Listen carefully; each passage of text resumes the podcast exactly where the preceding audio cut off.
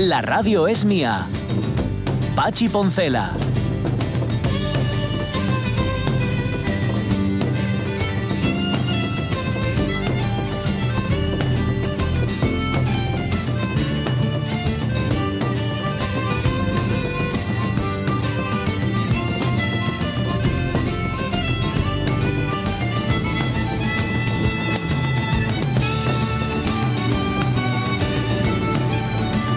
Gracias, Launedo. Las 12 y 14 minutos de la mañana.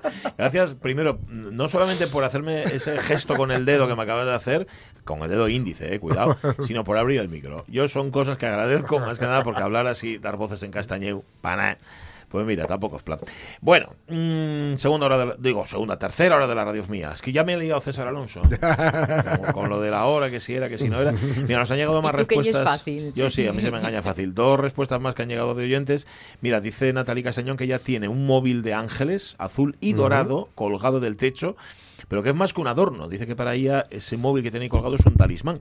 Y Ada Crow dice un gallo de Portugal, que ya no sé Anda. ni los años que tiene, aguantó todas las mudanzas y ahí sigue, y es de fierro el, el, el- este, el gallo en cuestión. Cada vez que Sí. decís lo del móvil, pienso en un móvil. No, no, no, móvil. pues y, piensa- y ya la veía yo con el móvil y le sales puestes en el móvil. en, en un mobile, ¿no? Así. Bueno, eh, si queréis poner más ya lo sabéis, ¿eh? que, Mm. aquí el, que aquí el Facebook no cierra. Es que estaba así pensando y yo creo que el que tengo, porque las, las que pongo en el zulo de trabajar, Mm, si cuando mm, si hay mudanza, Sí. renuevo. ¿no? Y pongo otras diferentes. sí. Pero viene conmigo que la vi, eh, se la vi a mi hermano, cuando vivía aún en, en mi casa, mi hermano Juan, que la tenía como en tipo postal, Ajá. y yo la compré en. Bueno, que la compré, no miento, me la regaló una, una, una moza. Em, en, Una moza. en- en azulejo, Sí. rollo azulejo, Ujú. y tengo el famosísimo, celebérrimo y que está en mil sitios cartel de la Biblioteca de Salamanca. De Salamanca. Que dice que ahí es comunión No, reservada a su santidad, el Papa para quien sustrajere, enajenare, eh, papel sin que éste pudiera ser. Sí, señor. Ese hay que tenerlo. Ese ahí lo tengo. Sí, señor. sí. Yo lo tenía. Yo lo tenía, pero lo quité. Desde que presté un libro de los Beatles que no me Por desesperación. Y para, y para no meterte en la cárcel, o sea, para no llevarte a prisión. Tú fíjate hasta Para, qué punto, ¿eh? para que no me excomulgaran. Eso es. Pues si no serías excomulgado. Lo que pasa es que luego me enteré que ya había sido excomulgado previamente. Claro. Con lo cual cualquier excomunión no sirve absolutamente para nada. Bueno, varias cosas que vamos a contar. Hoy ha dicho Carlos A. Peña que va a tener compasión de nosotros. ¿Mm? Y en lugar de vidas tan intensas como la de Meyer Hall, que nos contó en las cuatro últimas semanas, dice, bueno, algo un poquitín más liviano, porque no puede Ah, ser, bueno. no se puede, puede meter tanta presión. Y entonces, fíjate, del teatro del siglo XX nos vamos a ir a un hombre del Renacimiento adelantado a su tiempo. Un humanista del Renacimiento, pero atención, se llamaba Abbas Im Firnas. Con lo cual ese nombre no suena occidental, No. ¿verdad? No, Sino no, todo lo contrario. Bueno, pues allá nos vamos a ir dentro de un rato con, con este hombre. Y con Carlos La Peña, que es el moderno de otros tiempos por antonomasia, junto con Beethoven.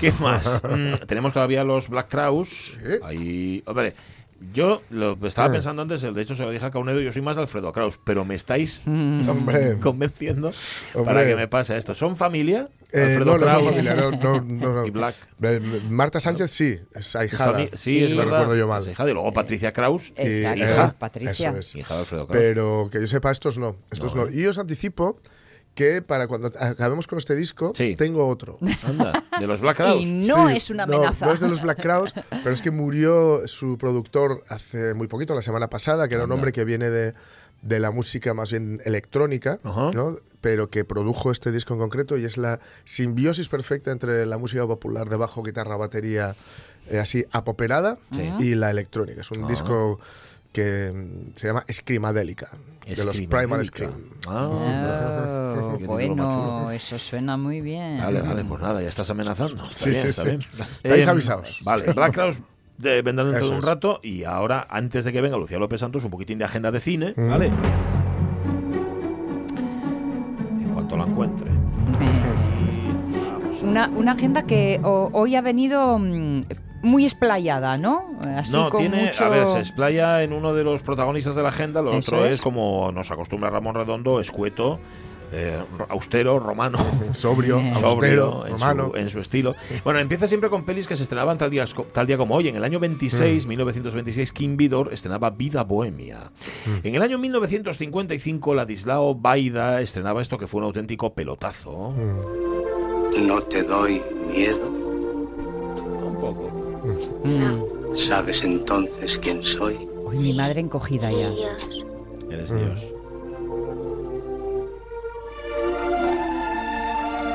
Sí, estaba ahí arriba en un desván, Sí. clavado en su cruz, y entonces subía el niño Marcelino.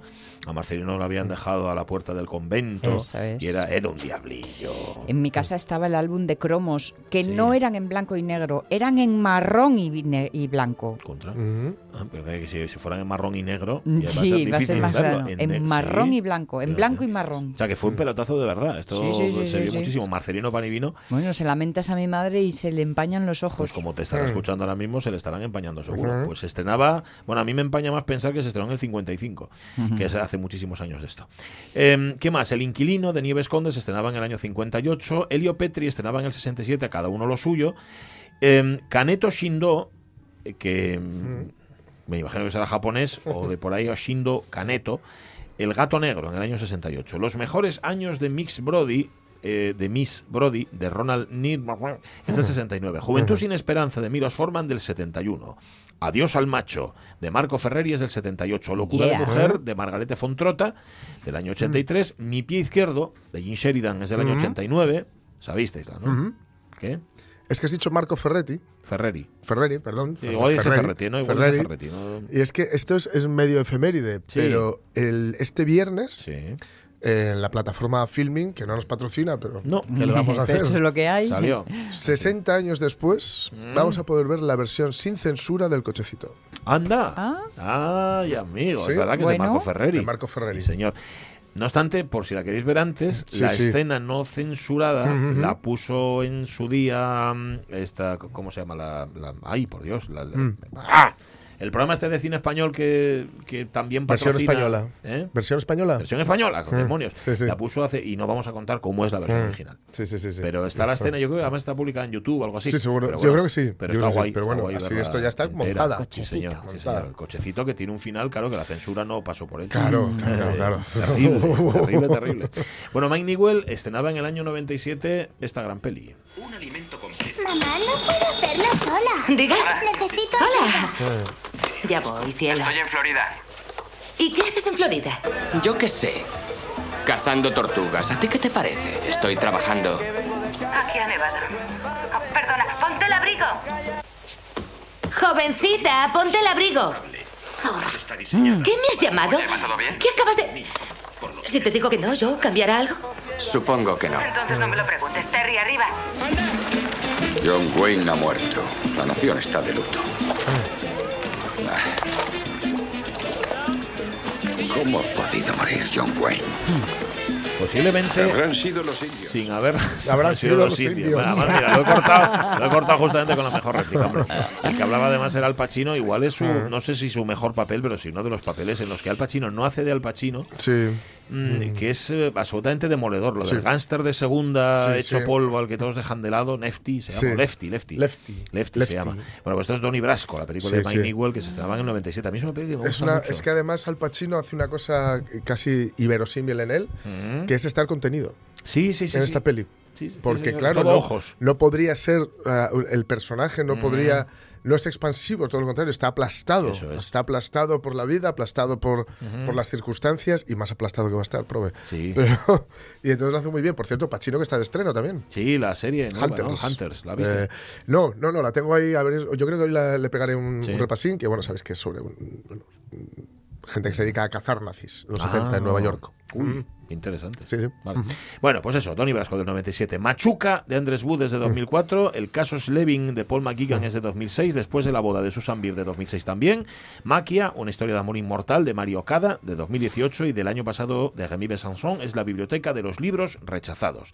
Eh, dice Ramón Redondo que no me ha puesto las banderinas, con lo cual no sé muy bien de, de dónde es cada sitio. O de tal día como, de dónde es cada peli. Tal día como hoy nacía Richard Thorpe. Al que su apellido no le ayudó mucho, pero que la verdad es que dirigió un montón de, de pelis. El tipo que más películas dirigió hasta el día de hoy en la historia. 184 pelis. ¡Ostras! Dirigió Richard Thorpe. pista. Nació tal día como hoy en el mía. 96. Pues mira, El Gran Caruso, El Prisionero de Zenda, Ivanhoe, ¡Ay, el prisionero de Zen! Los. Caballeros del Rey Arturo, El Rock de la Cárcel, Mm. ¿eh?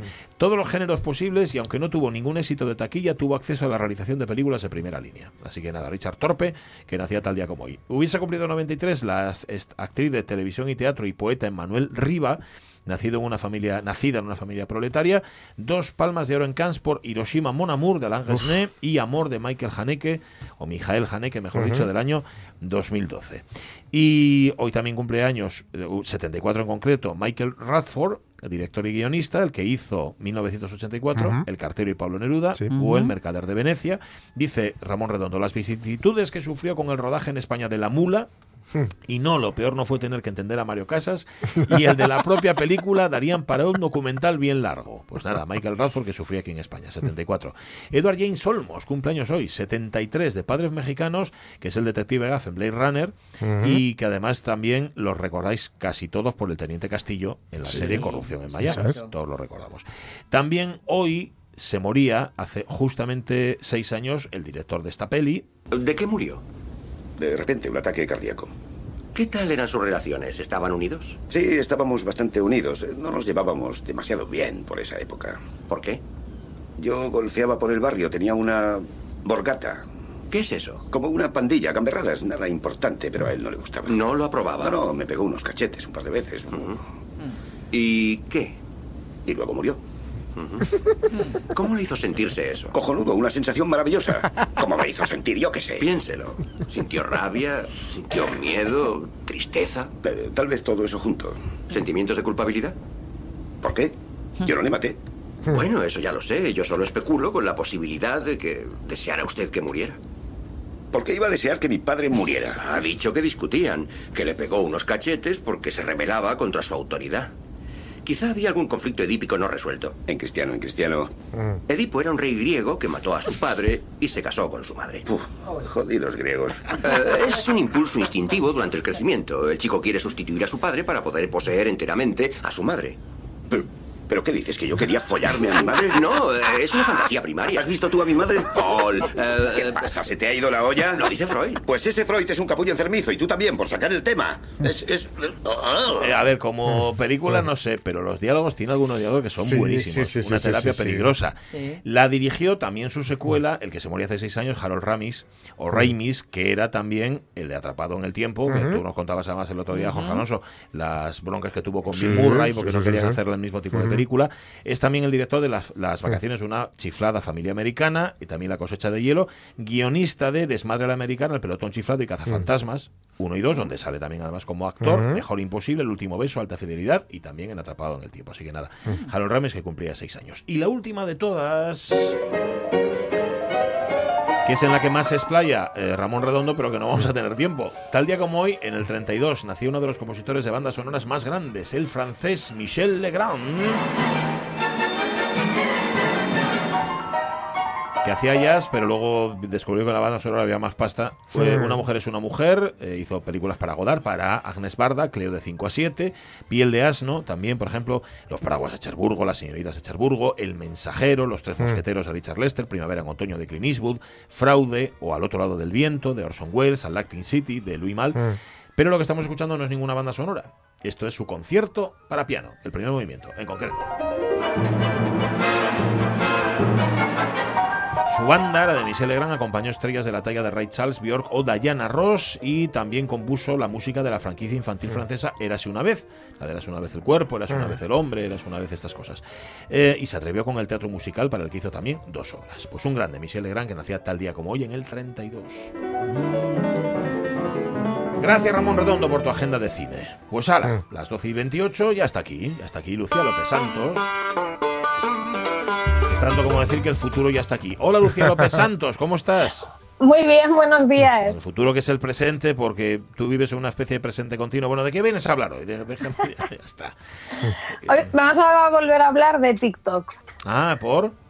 Pues, Estás ver, entregada, porque- ¿eh? ¿Qué pasó? No, a ver, eh, está siendo una de las aplicaciones más descargadas en España desde hace ya un tiempo.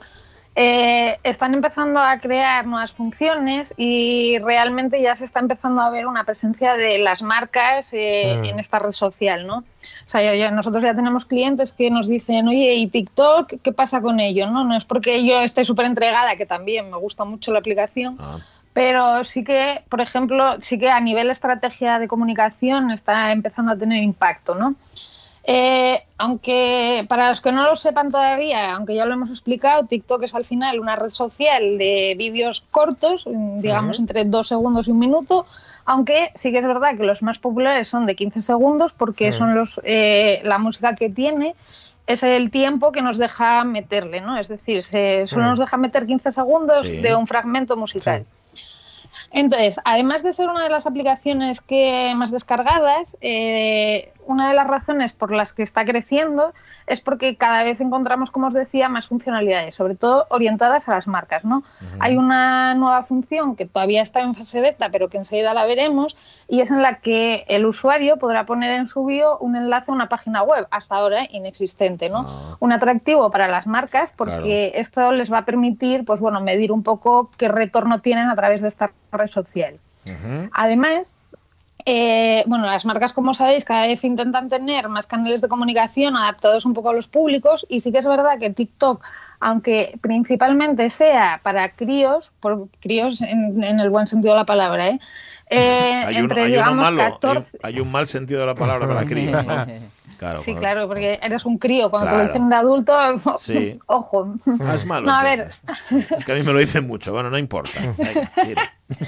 La cuestión es que esta red social principalmente hay gente de entre 13 y 14 años como edad mínima para registrarse, incluso muchos más pequeños con el consentimiento de los padres.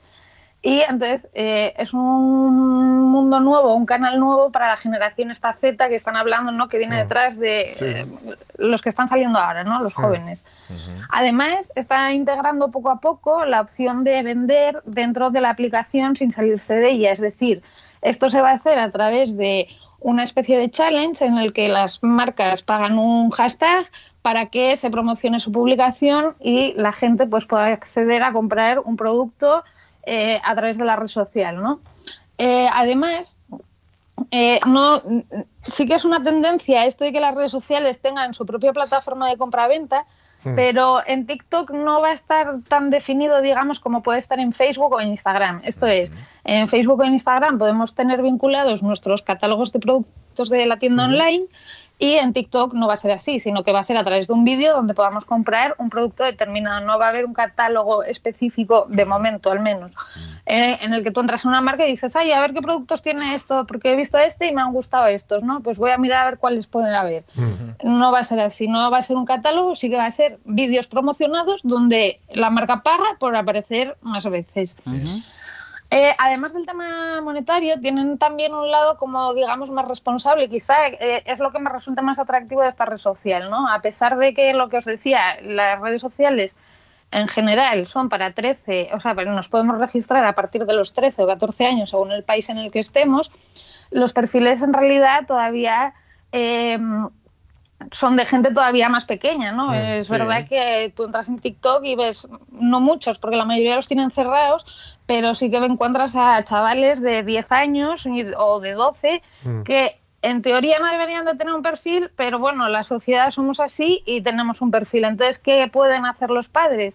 Pues han sacado un control, digamos, parental que nos permite no solamente configurar el tiempo de pantalla que puede estar un menor dentro de TikTok, es decir, pasan, dice el padre, bueno, pues mira, más de una hora al día, teniendo en cuenta que la media que tenemos los españoles de acceso a las redes sociales es casi de dos horas Mm. al día, pues bueno, que un padre diga, bueno, pues mira, no puedes estar más de una hora en TikTok.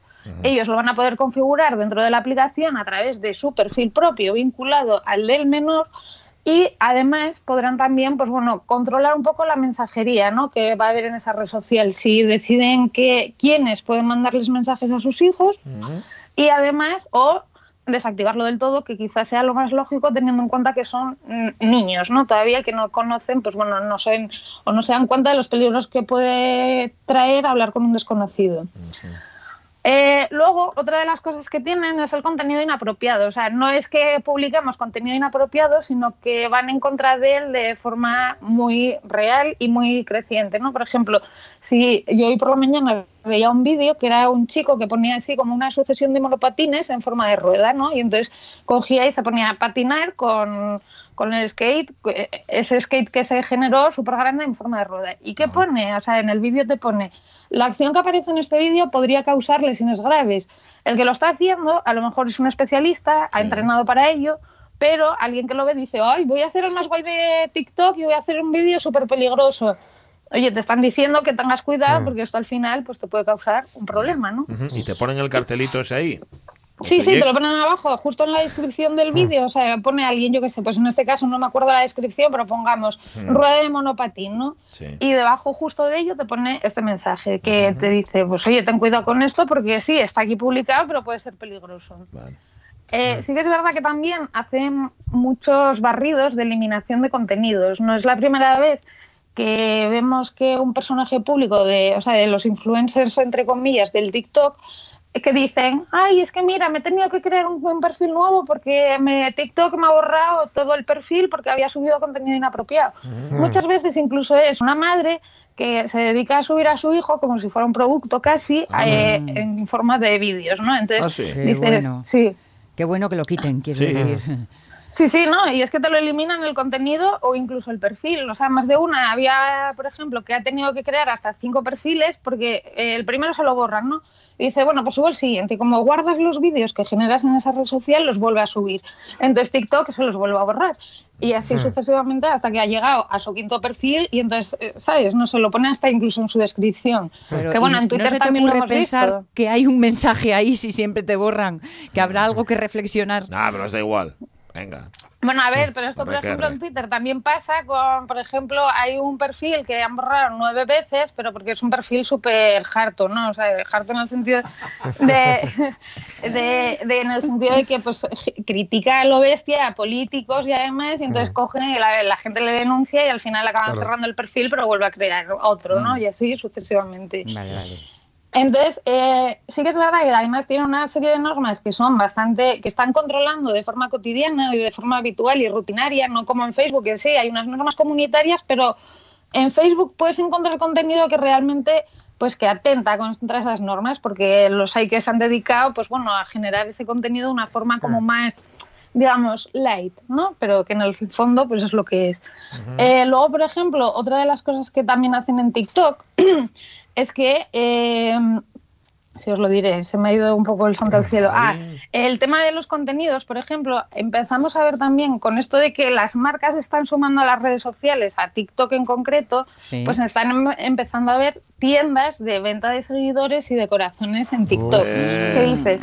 A ver, si esto ya viene, eh, se viene criticando desde casi el inicio de las redes sociales, cuando comprábamos seguidores, las granjas de seguidores y demás, si no lo haces ya en Facebook ni en Instagram, ¿para qué lo vas a hacer en TikTok? Bueno, no? hay que probar, ¿no? hay que mirar a ver. si- Igual aquí funciona. Hombre, el precio, la verdad que es bastante económico, ¿no? Sí. No sé si era, estuve mirando esta mañana por curiosidad para hablar con vosotros y eran como 100 seguidores, 15 dólares, que tampoco Hombre, es... soy yo.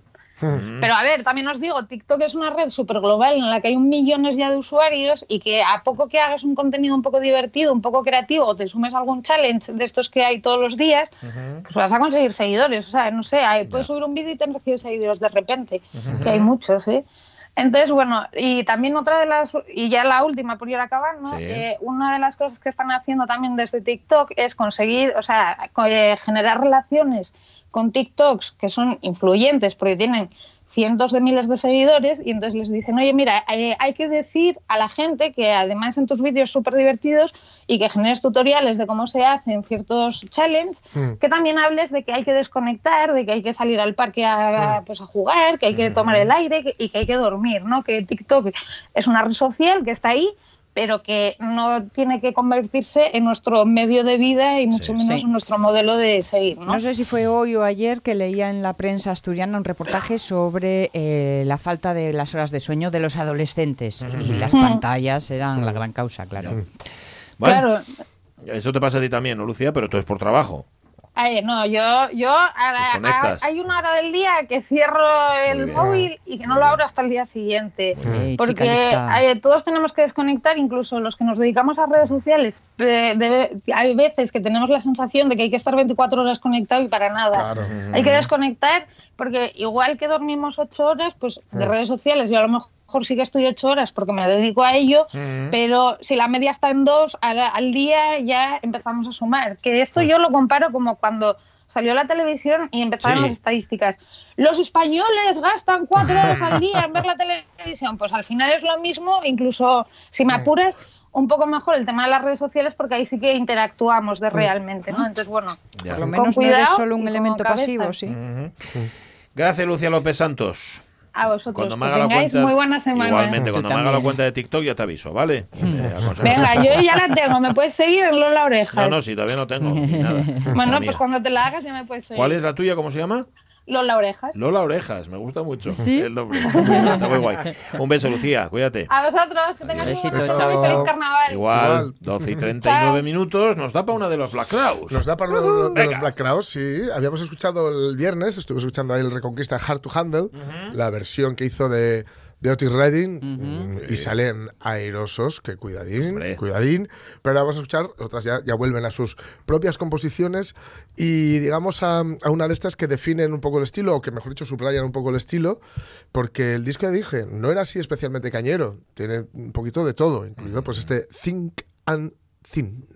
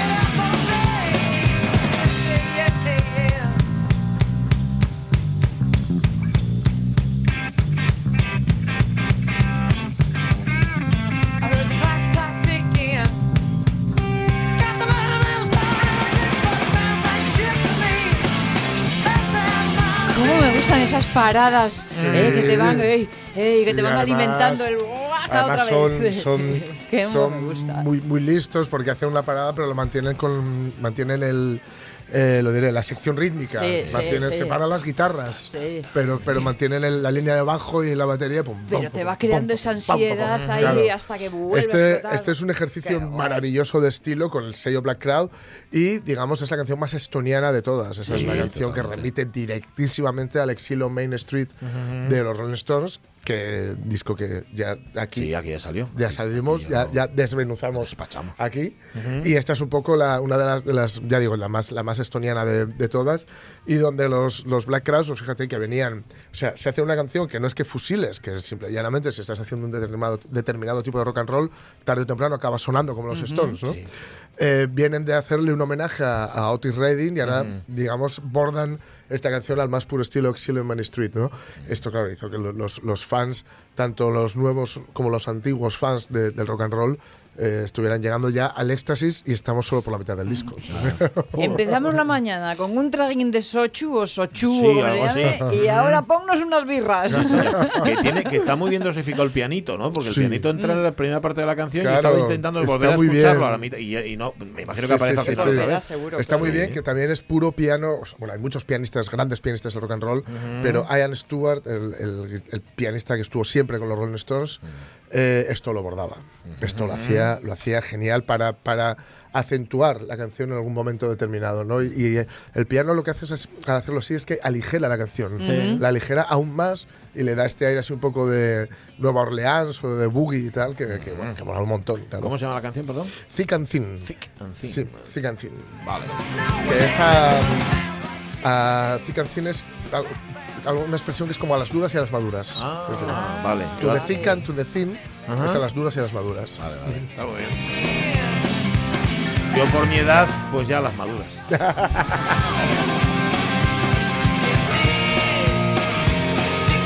Pues en las mismas, duras y maduras. Bueno, Sí. eh, mañana más, 12 y 44 minutos, modernos de otros tiempos. Ves que no hay por qué elegir. Maese Carlos La Peña, ¿qué tal? ¿Cómo estás? Buenos días. Pues muy bien, aquí, prácticamente. Vamos a ver si nos relajamos un poco. bueno, está bien.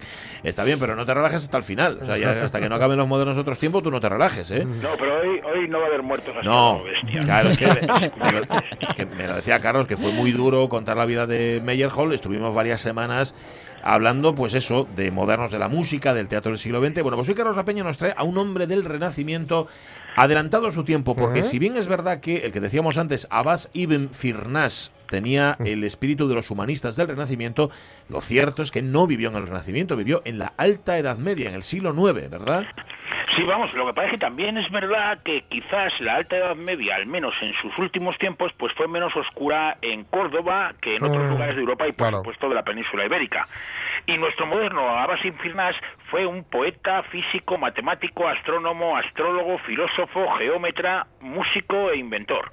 Vivió casi toda su vida en la capital del Emirato Omeya de Córdoba, junto a Bagdad, uno de los centros culturales más importantes del mundo de su tiempo. Sí, señor. Pero además de por su interés en todas las ciencias y en todas las artes, Abbas Firmas, Firnas, perdón, ha pasado a la historia por ser un pionero de la aeronáutica. Sí, vamos, además hay consenso en que Abbas Infirnas, aunque no le conozca ni Blas, es autor del primer intento científico humano de volar, en una época no solamente muy anterior a la de los hermanos Wright o de Alberto Santos Dumont, que fueron a comienzos del siglo XX, sino incluso 900 años antes de, de que un viejo conocido de modernos de otros tiempos, que la, al que recordará la parte más rencorosa de la audiencia, el pastor de Coruña del Conde Burgos, eh, Diego Marina Aguilera, Sí, señor. en 1793 consiguió volar 431 balas castellanas, es decir, unos 360 metros, con un ingenio que se fabricó con madera y plumas de águilas de buitre.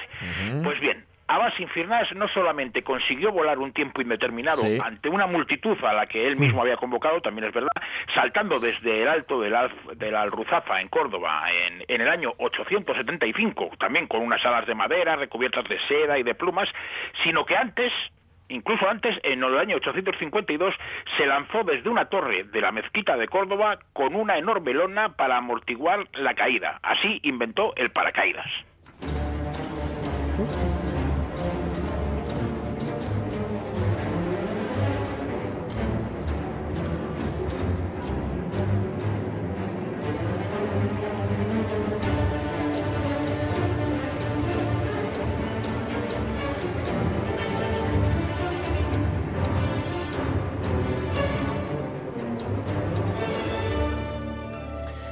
Pueden escuchar las salas de Ícaro en la música que tardaban a aparecer por aquí, por cierto, de la compositora ruso-norteamericana Lara Auerbach, que es nada, una chavala nacida en el 73.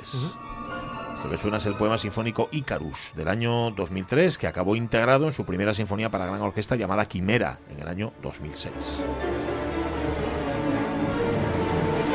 Y claro, el precedente mítico de la aviación, que de algún modo nuestro moderno sí que llevó a la práctica. Mm, ¿Te parece, Carlos, que si nos cuentas ¿eh? cuándo y dónde nació y qué es lo que sabemos de él, de este hombre de Farnás? Bueno, pues Abu y Qasim Abbasin Firnas nació en Ronda, en Málaga. Lo que pasa es que por entonces se llamaba Indrandonda y suena pues como más exótico. Y esto pues nació en el año 810. Bien.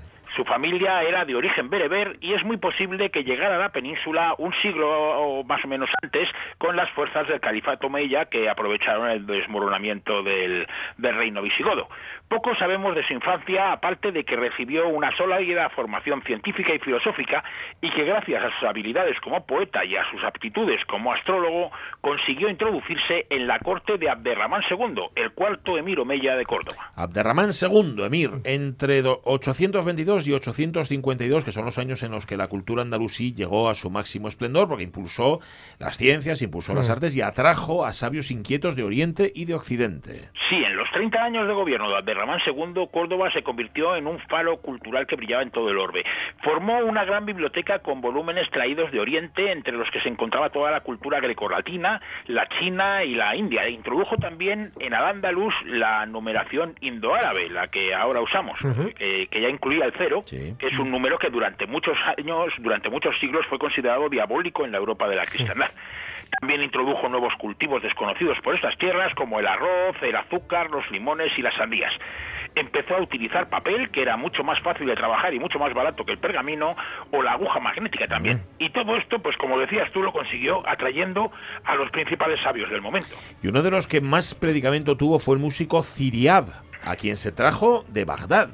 Sí, Ziryab era un músico superdotado que fue víctima de la, de la envidia de un influyente maestro de música del que además se dice que era sordo. ¿no? Ah. Es una historia bastante parecida a la de Salieri y Mozart, y Mozart esa que, que, ya sabemos que es, que es, falsa, que se inventó Pushkin, que luego la divulgó Milos Forman y que lo que consiguió fue hundir para siempre la reputación del, del bueno de Salieri. Pero bueno, el caso es que el sordo sí consiguió expulsar a Ziryab de la, de la corte de Bagdad.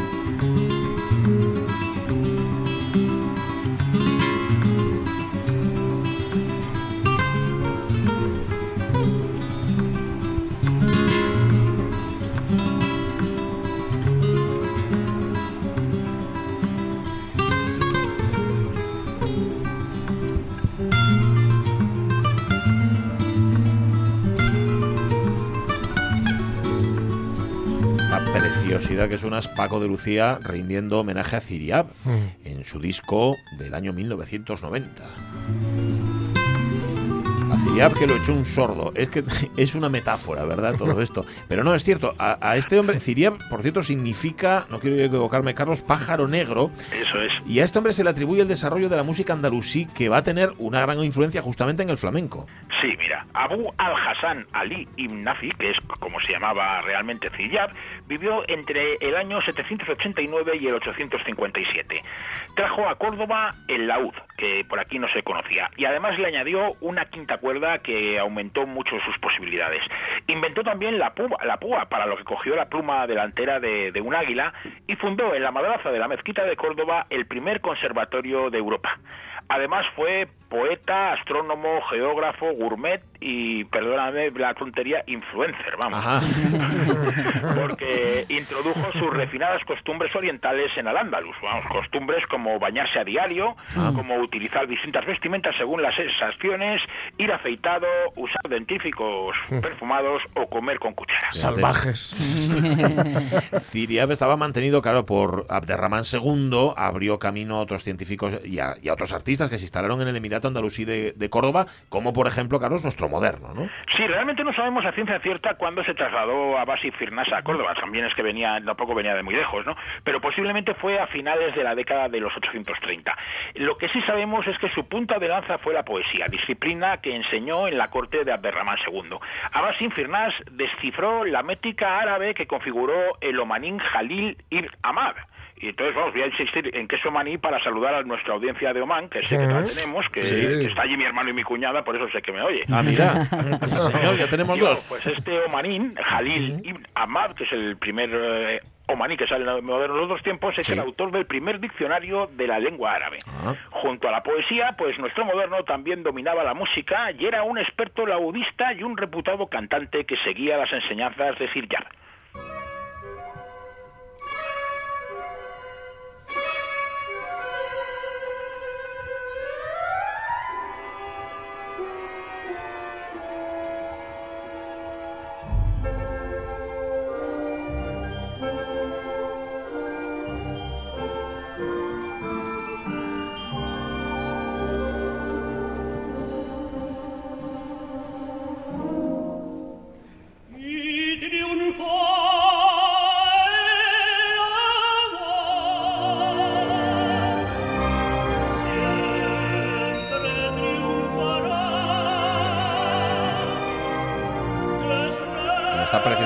el cántico del genio de la fuente, de la olvidada ópera Jardín de Oriente de Joaquín Turina, con libreto, por cierto, de María Lejárraga.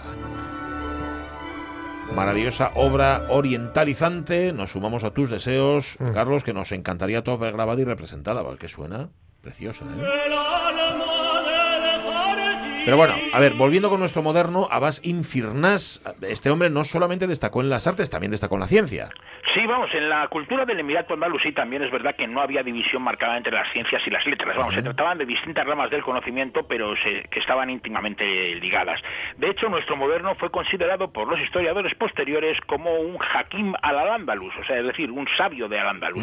Porque ya lo dijimos en la introducción, Abbas Infirnas, que en algunos escritos también aparece como Armen Firman, era un filósofo agudo, un experto astrólogo, un versado alquimista, un hábil prestidigitador, amén de geómetra, físico, matemático y sobre todo inventor. Bueno, a, ya, a ver, puede ya- lo que puede llamar la atención es que ciencias eh, serias, digamos, como la física o la matemática, estén conviviendo aquí con la alquimia o la astrología, ¿no? Bueno, pues ahora Ah. quizás sí, pero, pero vamos, no debemos olvidar que estamos en, hablando del siglo IX y estas disciplinas serán consideradas científicas. Y ya veremos, ya veremos dentro de unos años cómo se justifica el carácter científico de algunas cosas que ahora se estudian en la universidad, como la economía y esas cosas. El caso es que astrología y astronomía estaban uni- unidas. Y en concreto en Córdoba, astrología y poesía estaban muy relacionadas por los gustos de Abderramán II. En astronomía, Abbas Infirnas fue el primero en comprender y utilizar las grandes tablas astronómicas de Sindit en Europa. Estas tablas eran un manual astronómico hindú con el que se podía calcular los movimientos del Sol, la Luna y los planetas. Su introducción en Occidente fue primordial para los científicos que vendrán después. Además, construyó una de las mejores, si no la mejor de su tiempo, esfera armilar que guardaba en su casa. La esfera armilar es un instrumento astronómico que podría ser el equivalente cósmico a la bola del mundo, es decir, una representación tridimensional de los movimientos de astros y planetas en el cosmos.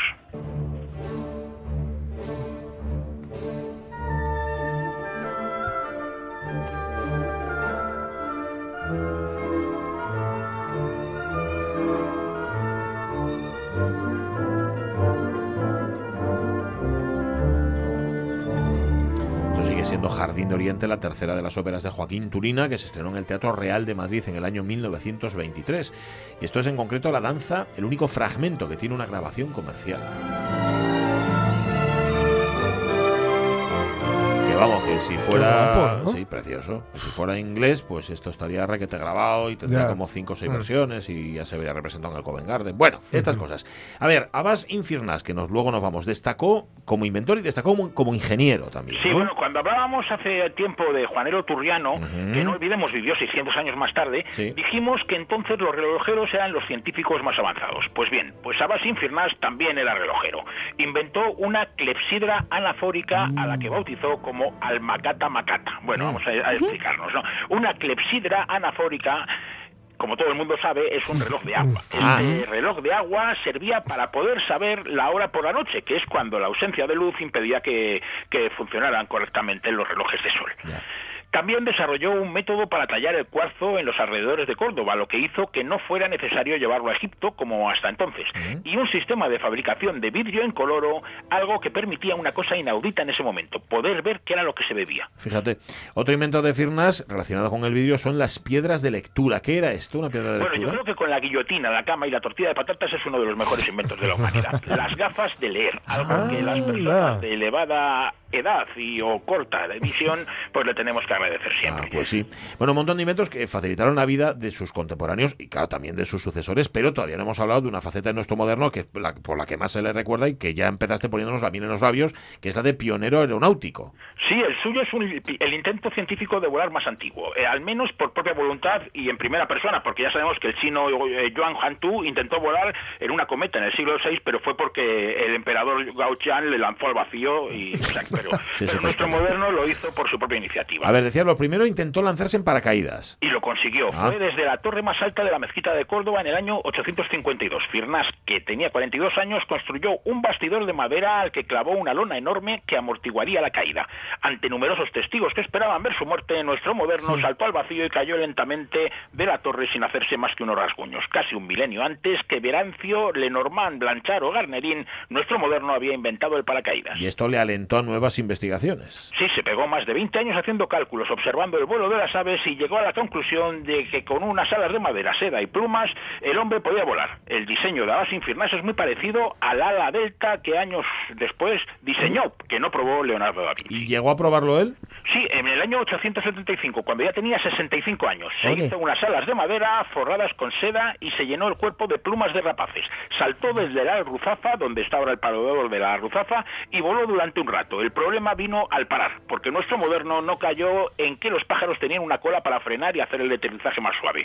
Y Firnas no se hizo la cola y se metió un porrazo del 15 que le hizo romperse las dos piernas, pero no se mató.